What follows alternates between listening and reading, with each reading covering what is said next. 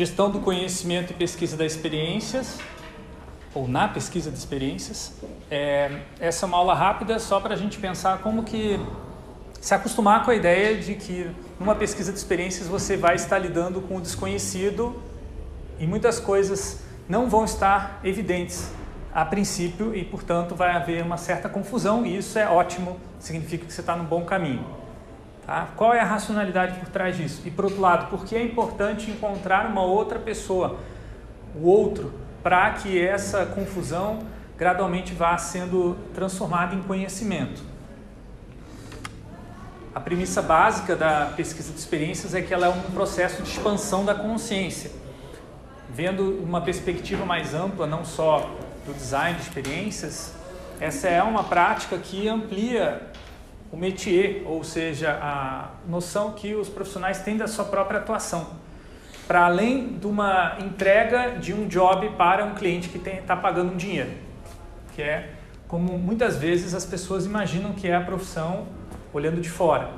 Na prática, o que você está fazendo ao fazer uma pesquisa é considerando o seu ambiente de trabalho, os vários stakeholders, né?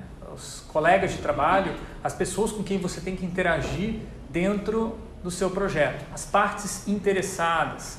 Então você amplia o seu escopo de consciência. Você não está mais só consciente do briefing que o cliente te deu, das ferramentas que tu vai usar e da grana que ele vai te pagar. Você está consciente das relações econômicas, políticas, sociais, culturais é, que envolve a relação com esse cliente, mas a relação com os seus colegas de trabalho que vão ajudar a desenvolver aquela, aquele trabalho e principalmente a relação do seu trabalho com o trabalho de pessoas que não fazem parte da mesma empresa, da mesma organização, mas fazem parte da mesma é, sociedade, da mesma cultura, da mesma comunidade.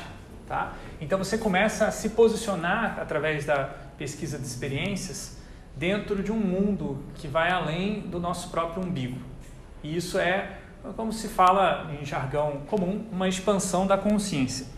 O objetivo é que essa consciência expandida, essa é, cabeça aberta vá adquirir novos conhecimentos sobre o usuário. No caso da pesquisa de experiência, ela tem esse foco, entender a tal da experiência do usuário. E aí, nesse processo de expansão, é bacana perceber a distinção entre consciência e conhecimento. Não é o conhecimento que vai gerar a consciência. Muitas vezes vocês, no processo de aprendizagem, acabam caindo nesse, nessa falácia que é uma propaganda, uma ideologia, melhor dizendo, disseminada pelas tecnologias da informação e até mesmo por alguns processos educacionais, de, de que diz o seguinte: quanto mais conhecimento você acumular, mais conhecimento você vai ter. Quanto mais dados você tiver, mais poder você vai ter. Não é assim que funciona na, nos estudos da psicologia, nos estudos da epistemologia. Lembra uma aula muito antiga que a gente teve lá no começo do curso, né, de que qual é a característica do conhecimento do design? É que ele é um conhecimento expansivo, ele está sempre visando novos conhecimentos. E a cada objeto que você faz é um conhecimento sobre o mundo embutido no mundo, em forma de objeto, em forma de artefato virtual ou digital ou é, imaterial, de uma certa maneira.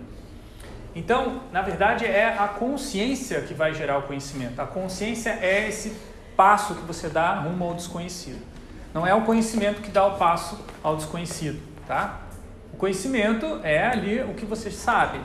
O que você não sabe, e você sabe que você não sabe, é a sua consciência. Então essa consciência ela tem essa característica expansiva de colocar você numa situação de desconforto em que você não sabe exatamente o que você está fazendo. Então essa consciência ela vai puxar o conhecimento. Para vocês perceberem como isso é crucial para a formação de vocês, note o contrário. Pensa no contrário. Como é que é o conhecimento sem consciência? Imagine um conhecimento que não tem consciência de estar é, consciente. Melhor, desculpa. Conhecimento que não se sabe como conhecimento.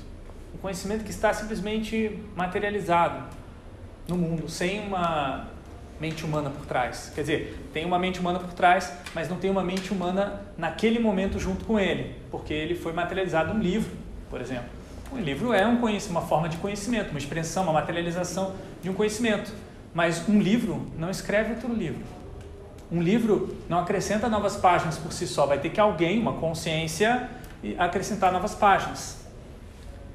E aí, é, o exemplo do chat GPT, que a gente já está vendo na disciplina de psicologia da criatividade.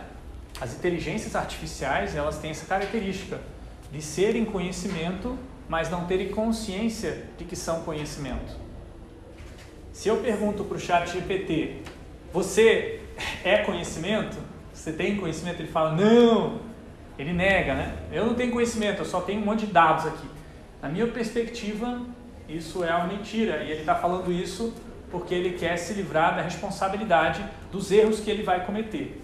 E como, por exemplo, confundir informações, dar referências falsas. Mas a, uma coisa eu concordo, é que ele não tem consciência. E ele diz lá, eu não tenho consciência do que eu estou fazendo. De fato, ele não tem consciência e ele não pode ser julgado. A gente não pode prender o chat GPT porque ele cometeu um erro. Bem que a gente tem que é, é, culpabilizar são os desenvolvedores do chat GPT. São essas pessoas que vão fazer o chat GPT responder as perguntas do jeito que ele responde.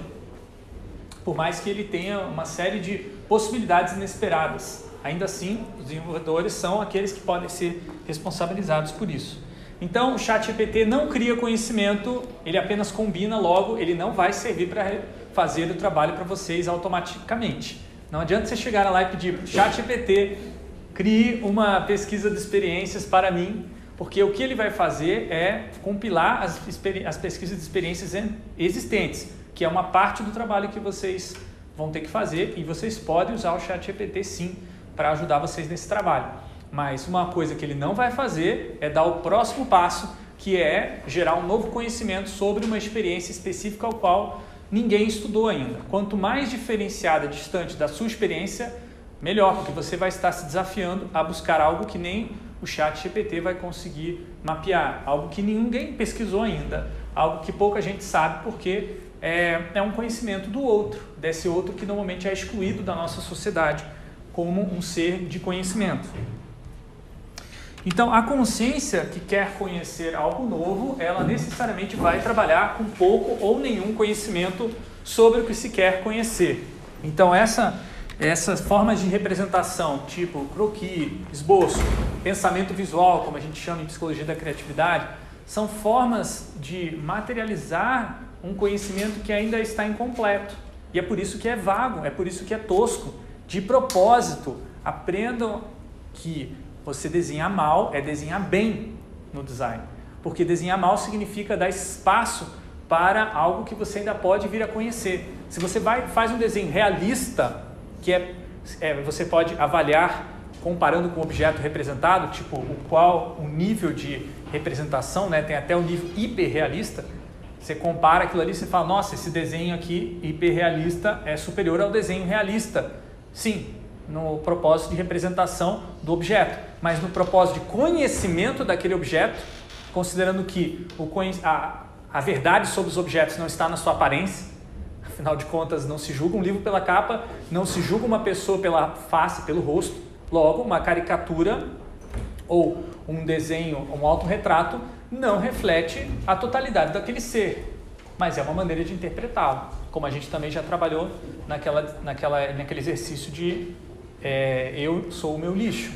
Mas eu sou o meu lixo, justamente a gente escolheu o material lixo porque ele é uma forma da gente expressar esse autoconhecimento incompleto que temos de si. Que o dia que a, é, se completar, provavelmente vocês estarão mortos.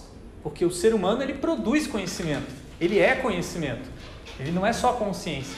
Então, cada vez que você faz uma coisa nova, você já criou algo novo, um conhecimento novo que alguém pode querer aprender com você. Então, é, essa, esse processo de autoconhecimento ele nunca acaba porque a gente está se desenvolvendo. E as nossas ferramentas de expressão desse conhecimento também têm essa característica expansiva.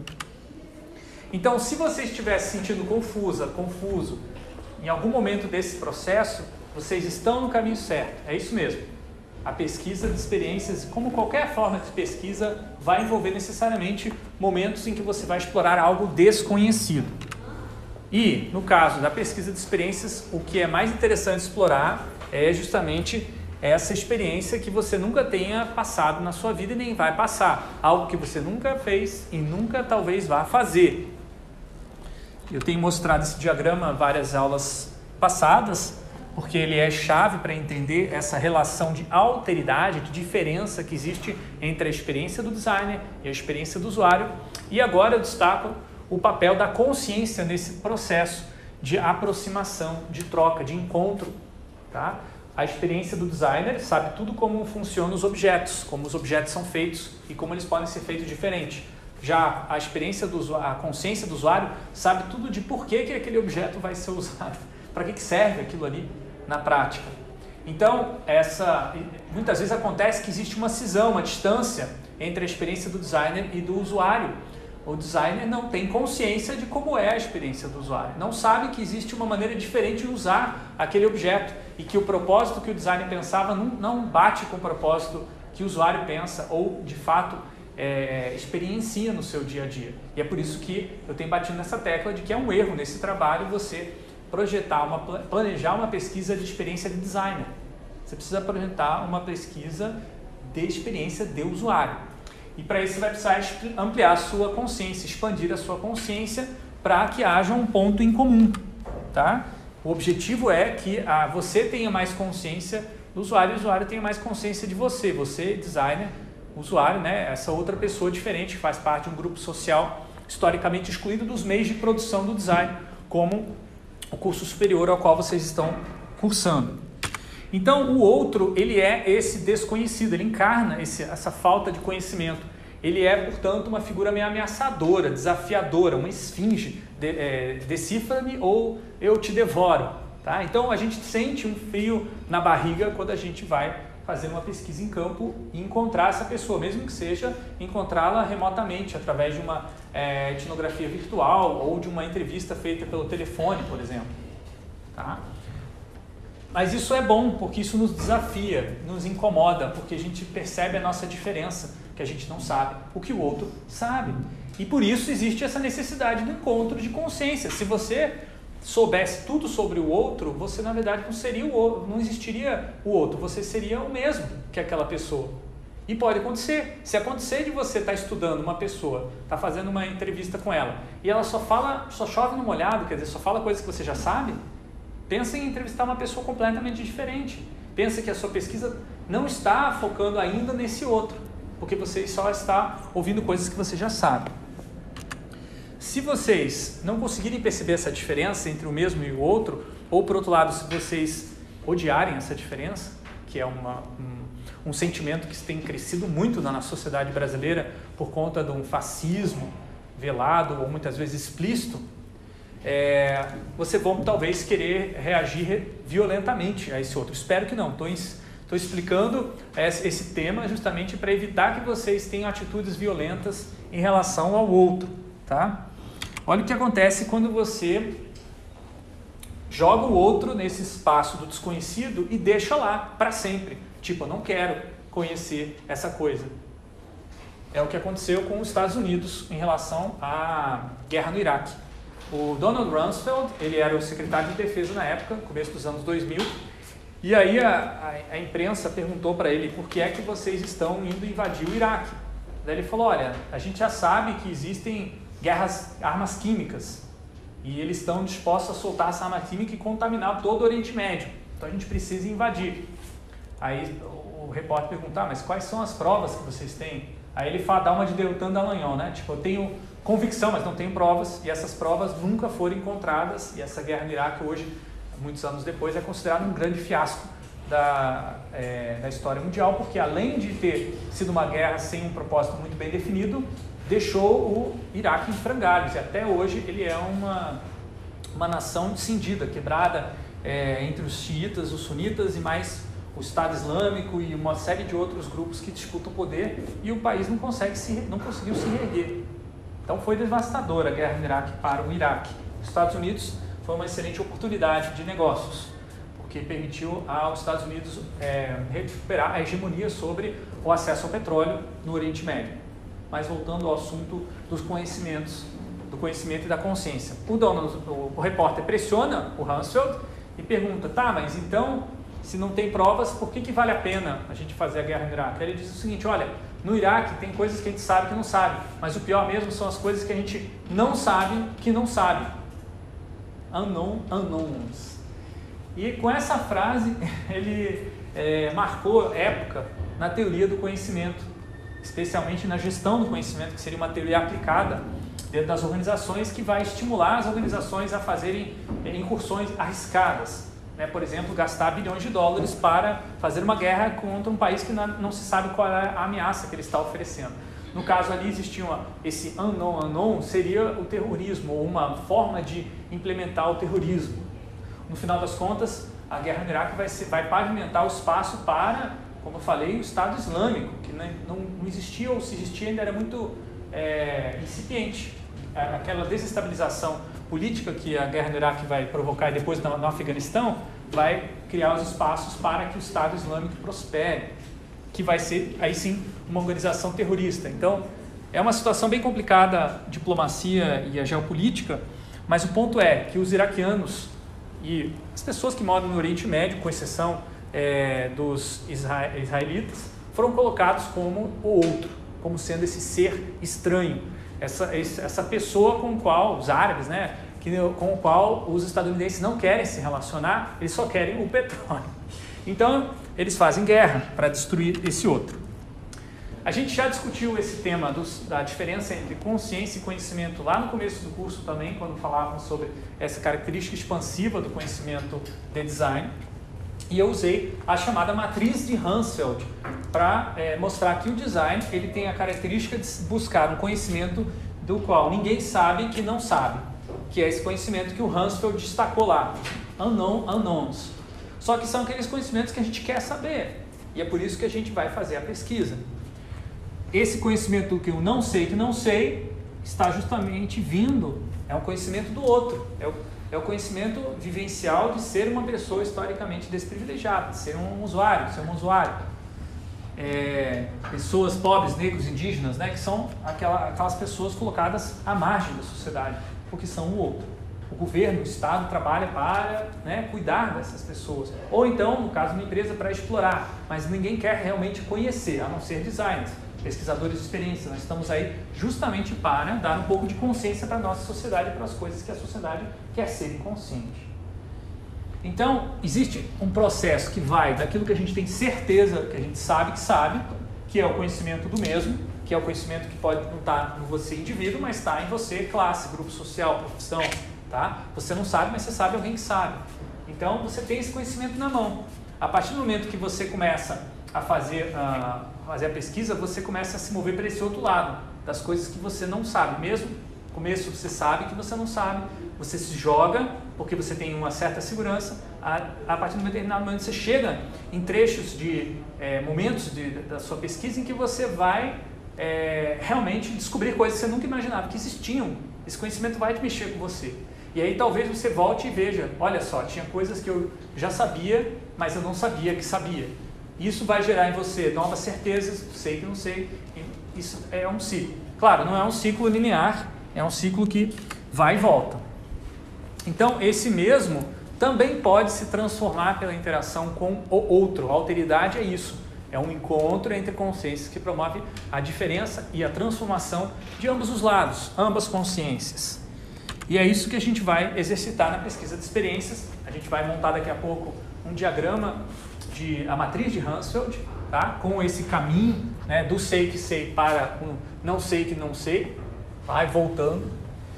E aí, nesses quatro quadrantes, vocês vão é, preencher com informações cruciais para o planejamento do projeto de pesquisa, que é premissas básicas, da onde você parte para o seu projeto, quer dizer, o que você considera como sendo a experiência que você está querendo estudar, por enquanto, né? Aquilo que você já sabe que não sabe, que seriam é, as lacunas da sua pesquisa, que ninguém sabe ainda, né? As perguntas norteadoras, que seriam justamente aquele momento em que você dá o salto, e é por isso que semana passada o exercício de elaborar essas perguntas de pesquisa ou perguntas norteadoras foi difícil. E por fim, as hipóteses, que é um tipo de pergunta que você já sabe a resposta, você só está querendo confirmar. Então a diferença entre hipótese e pergunta de pesquisa é que na hipótese você já sabe a resposta. porque é uma coisa que você não sabia que sabia. Tá? Como é que a gente vai é, chegar nesses conhecimentos que se tem pouca consciência? Através do Lego Serious Play, novamente, que ele é muito bom para ter consciência daquilo que não se sabe da experiência. Por quê? Porque o Lego Serious Play é uma ferramenta metafórica e a metáfora tem várias interpretações possíveis e isso se torna mais evidente quando você mostra o seu modelo de Lego Serious Play para uma outra pessoa e ela percebe algo que você não tinha percebido e já acrescenta é, uma consciência da sua falta de consciência. Então você começa a perceber, nossa, tem isso aqui também para explorar. Tá? É, então, diga, voltando, o conhecimento se expande a partir de consciências e não de próprio conhecimento. Então, não adianta você acrescentar e empilhar um monte de conhecimento teórico, um monte de conhecimento de artigo científico e fazer uma pesquisa em fontes secundárias. Porque se você não fizer uma pesquisa em fontes primárias, ou seja, se você não encontrar o usuário de fato, você não vai ter acesso a uma outra consciência e seu conhecimento não vai se expandir. Ele vai se acumular, mas não expandir. Então a gente vai hoje ter uma coisa diferente que teve na semana passada, que é diálogos sobre os seus modelos. E a gente vai trabalhar também com um tipo de modelo diferente, novo, que é o modelo de massa de modelar estruturado. Um modelo experimental que estou desenvolvendo, ainda não testei muitas vezes, mas em que vocês vão expressar é, esse tiro no escuro, né, que é o não sei que não sei. Vocês vão tentar é, dar corpo, materializar esse não sei que não sei, que vai vir através da descoberta que o diálogo vai proporcionar. Então vocês vão depois fazer um modelinho é, com esse objetivo. Né? É, no caso, massa de modelar e Atom League são os materiais que eu estou usando para esse exercício. E essa imagem, que vocês devem estar se perguntando o que isso representa, olha, é difícil dizer exatamente. É um momento em que o estudante está refletindo sobre uma, uma experiência de ser fotografado num estúdio profissional. Você fala, o que, que tem a ver? Bom, está falando sobre sensações e sentimentos. Cada parte dessa massa de modelar é uma sensação que a pessoa está sentindo ali naquela hora. Então, de novo, aquele desafio gigantesco que é, é representar uma experiência que é tanto subjetiva quanto objetiva. Então, por fim, o que a gente vai compilar hoje é essa matriz de Hansfeld num quadro branco, que vai é, mencionar aquelas coisas que você sabe que sabe, que você sabe que não sabe, não sabe que sabe e não sei que não sei. A gente vai ter dois momentos para vocês é, preencherem esses post-its. E o objetivo é, com isso, completar a matriz de Hansfeld para vocês depois terem como uma ferramenta, caso queiram usar, não é obrigatório, durante todo o processo de pesquisa. Ela pode organizar, ajudar você a organizar o conhecimento que você vai acumulando e vai é, expandindo. Então, eventualmente, um post-it vai passar de um lado para o outro. Isso aqui é uma imagem de um, uma matriz de Hansfeld que nós usamos numa disciplina optativa do bacharelado, Projetos para Pessoas. Até o ano passado ela, ela foi ofertada. Nessa disciplina não tinha uma ementa pré-definida, os estudantes definiam o que, que eles queriam estudar semana a semana usando a matriz de Hansfeld e aí acumulando o que, que a gente já sabia que sabia e o que, que a gente queria saber e descobrir juntos, coletivamente, como um processo de aprendizagem colaborativa e participativa inspiradas na pedagogia freiriana e tudo mais. Adoraria que o curso fosse todo assim, vocês tivessem rédea, as rédeas do processo de aprendizagem, mas por enquanto a gente pode apenas fazer isso nas disciplinas optativas e futuramente na nova matriz vai haver mais possibilidades como essa. Isso aqui também dá para fazer numa ferramenta digital como o Miro ou outra ferramenta de quadro branco, em que você possa estar sempre atualizando a toda semana as coisas novas que você vai descobrindo sobre a sua experiência. Então, para concluir, a gestão do conhecimento na pesquisa de experiências, ela promove encontro entre consciências que visam diversificar o conhecimento de designers e usuários. Isso é um diagrama que a gente já tinha visto também em outros momentos, que mostra o impacto, ou seja, o efeito da pesquisa de experiências na constituição do ser. O ser outro é reconhecido como diverso, ele não é apenas o usuário genérico e abstrato, ele é um usuário diversificado, tem vários tipos de usuários, usuárias, usuárias e por aí vai. E essa diversidade do usuário acaba é, sendo incorporada para o mesmo, que também se torna diverso. Com o tempo, você começa a sentir a necessidade de ter pessoas mais diversas na equipe da, de design. Então, a pesquisa de experiências, relembro vocês, é uma das áreas mais progressistas da área do design e promove dentro das empresas a, a necessidade de contratar pessoas diversas, LGBTQIA, é, pessoas com deficiência, pessoas pretas, é, mulheres, é, estrangeiros, imigrantes, refugiantes, refugiados e por aí vai. Gente, é, então isso foi a apresentação inicial para vocês prepararem.